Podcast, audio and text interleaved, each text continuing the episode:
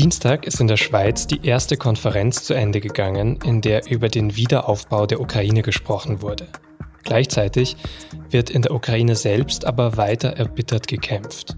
Wie angespannt die Situation ist und wie dramatisch sie sich entwickeln könnte, das erklärt mir in dieser Folge meine Kollegin Katrin Karlweit. Die war bis vor kurzem noch selbst in der Ukraine vor Ort. Sie hören auf den Punkt den SZ Nachrichten Podcast heute mit Vincent Vitus Leitgeb.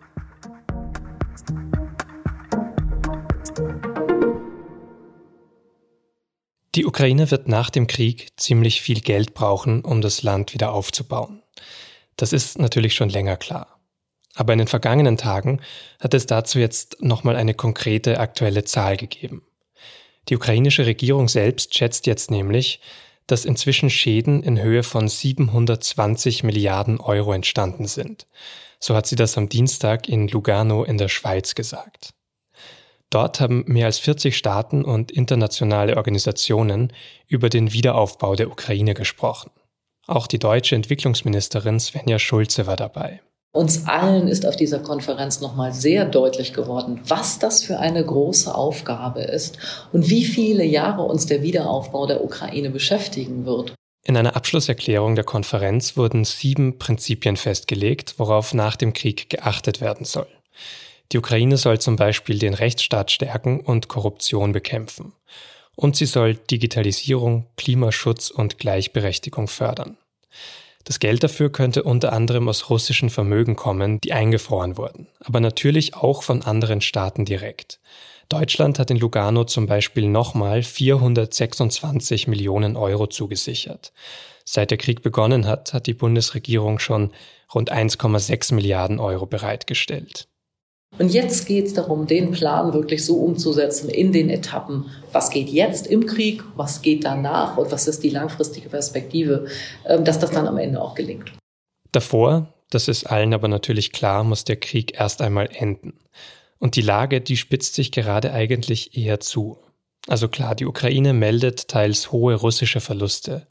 Aber sie hat im Gegensatz dazu auch zuletzt die Kontrolle über die gesamte Region Luhansk im Osten verloren. Wie ist also die Stimmung dort im Land zwischen all diesen Entwicklungen? Das habe ich die SZ-Korrespondentin Katrin Karlweit gefragt. Katrin, inzwischen soll ja ein Fünftel des ukrainischen Staatsgebiets von Russland kontrolliert sein und du warst bis vor kurzem noch in der Ukraine und hast dort auch einen Ort besucht, den die Ukraine zurückgewinnen konnte. Kannst du vielleicht zu Beginn mal ganz kurz schildern, was es denn heißen kann, von Russland besetzt, von Russland kontrolliert zu sein? Ich war in Jahidne, das ist ein kleines Dorf äh, fast an der weißrussischen Grenze. Da waren die Russen relativ am Anfang des Krieges im März, sind im April abgezogen, weil sie von den ukrainischen Streitkräften von da vertrieben wurden. Und wenn man dort herumfährt, fährt man zum Teil an ähm, ausgebranntem Militärgebiet, äh, Militärgerät der Russen vorbei, an Panzern, an Lastwagen, ähm, an den Straßenrändern. Wirklich erschütternd ist es das dann in den Städten, in den Dörfern, die teilweise zerstört, ähm, beschädigt beschädigt sind, wo kein einziges Haus mehr ganz ist, wo von einzigen Häus einzelnen Häusern nur noch die Kamine stehen.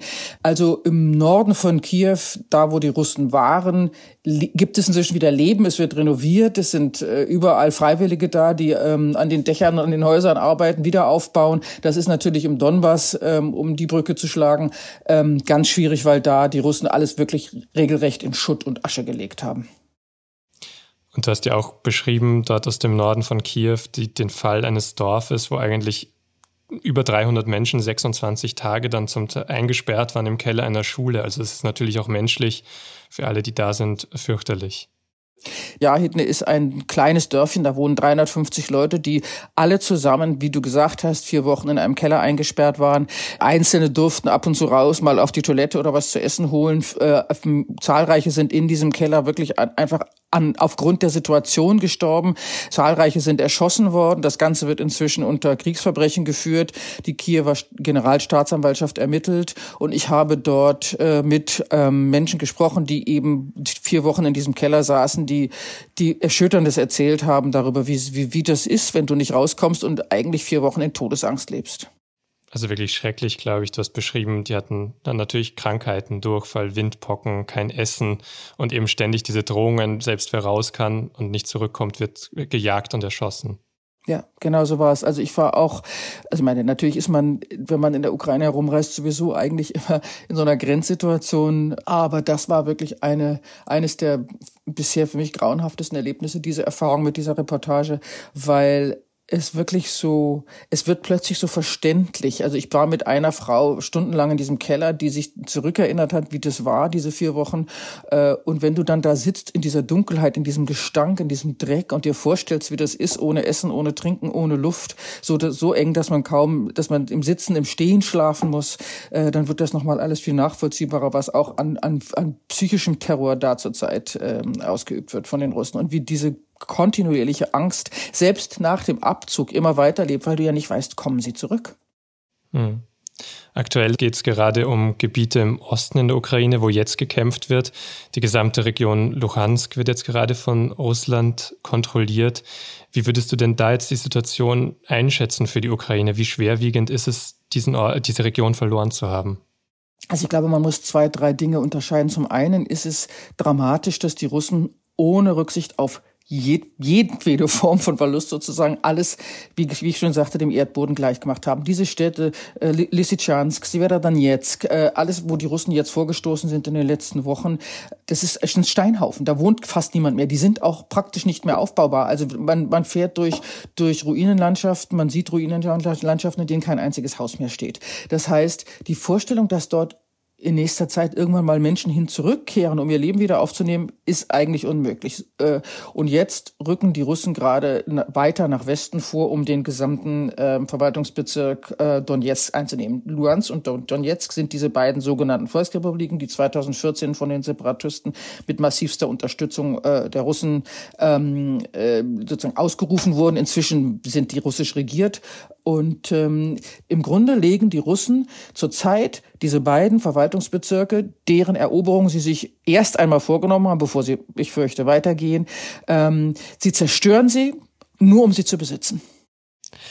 Und was macht das für einen Unterschied? Ist das ein militärisch, strategisch sehr wichtiger Gewinn für die Russen oder ist es vor allem auch dann so ein Sieg über die Moral der Ukrainer, die jetzt einfach sehen, da ist einfach diese Übermacht da und die schafft eben auch diese Geländegewinne? Ich glaube, es ist beides. Natürlich ist es für die Russen sozusagen ein, ein populistischer Sieg, wenn sie es schaffen, Lugansk und Donetsk vollständig zu erobern. Zweitens gibt es diese These, die nicht bewiesen, aber relativ naheliegend ist, dass die Russen einen sogenannten Korridor von Kharkiv, das sie noch nicht eingenommen haben, bis runter nach Odessa haben wollen, das sogenannte Novorossiya. Das ist eine Art tja, Projekt der, der Kremlführung, ähm, mit der im Grunde das die gesamte rechte Hälfte der Ukraine dann an Russland fiel, inklusive, und das ist ja auch sehr wesentlich, nicht nur der Industriegebiete, die jetzt zum Teil zerstört sind, sondern auch aller Mehrzugänge.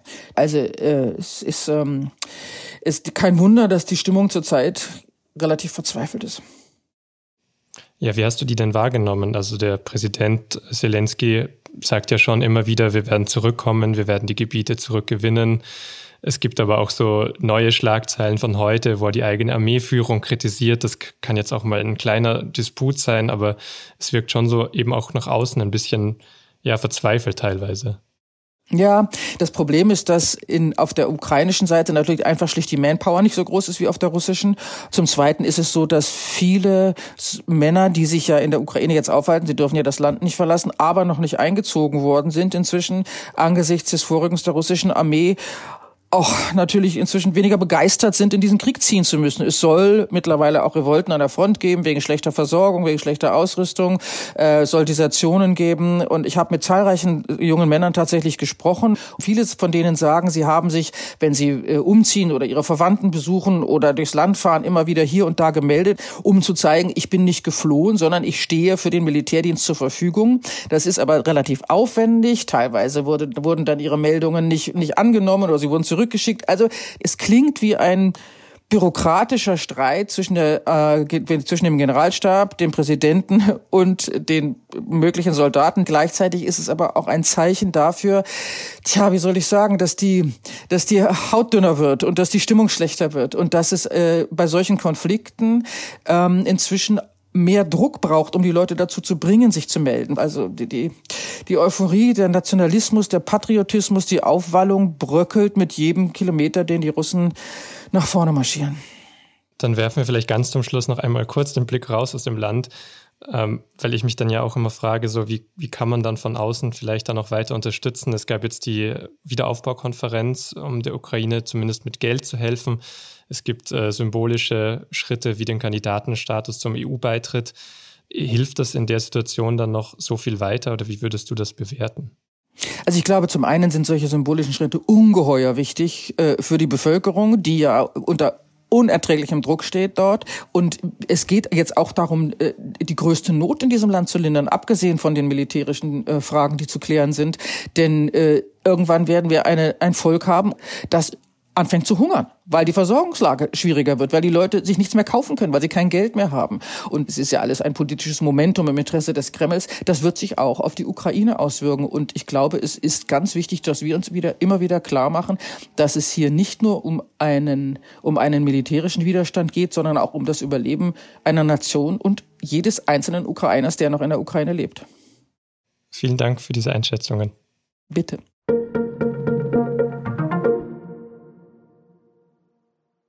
Es wird einfach nicht ruhiger um den britischen Premierminister Boris Johnson. Am Dienstagabend sind zwei wichtige Minister aus seinem Kabinett zurückgetreten. Und beide sagen, sie haben das getan, weil Johnsons Verhalten die konservative Partei beschädige. Konkret ging es zuletzt darum, dass Johnson einem Mann ein wichtiges Amt anvertraut hat, dem sexuelle Belästigung vorgeworfen wurde. Und es geht jetzt um die Frage, wie viel Johnson davon wusste. Der Druck in der eigenen Partei gegen den Premierminister ist in jedem Fall groß. Abgeordnete aus dem Unterhaus fordern schon ein neues Misstrauensvotum gegen ihn. Johnson selbst lehnt einen Rücktritt weiterhin ab. Gas und Atomstrom gelten in der EU weiterhin als nachhaltig. Das wollten Gegner im Europäischen Parlament eigentlich verhindern, sie sind am Mittwoch aber deutlich bei einer Abstimmung über dieses sogenannte Taxonomiegesetz gescheitert. Damit werden Investitionen in Kern- und Gaskraftwerke unter bestimmten Bedingungen für klimafreundlich erklärt. Das hatte die EU-Kommission Ende vergangenen Jahres vorgeschlagen, um den Strombedarf in Zukunft zu decken. Das Gesetz soll ab 2023 gelten. Umweltschützer haben sich enttäuscht über die Entscheidung gezeigt.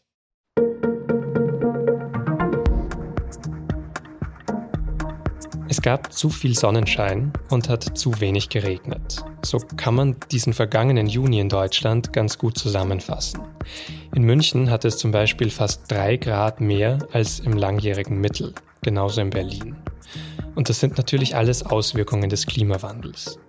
Aber wie genau war das bei Ihnen? Wie viel mehr Stunden Sonnenschein gab es an Ihrem Wohnort? Wie viel Regen? Das können Sie jetzt auf sz.de herausfinden. Meine Kolleginnen und Kollegen aus dem Datenteam haben dafür nämlich einen spannenden Rechner entwickelt. Einen Link dazu finden Sie auch in den Show Notes. Redaktionsschluss für Auf den Punkt war um 16 Uhr. Produziert hat diese Sendung Immanuel Pedersen. Vielen Dank fürs Zuhören und bis zum nächsten Mal.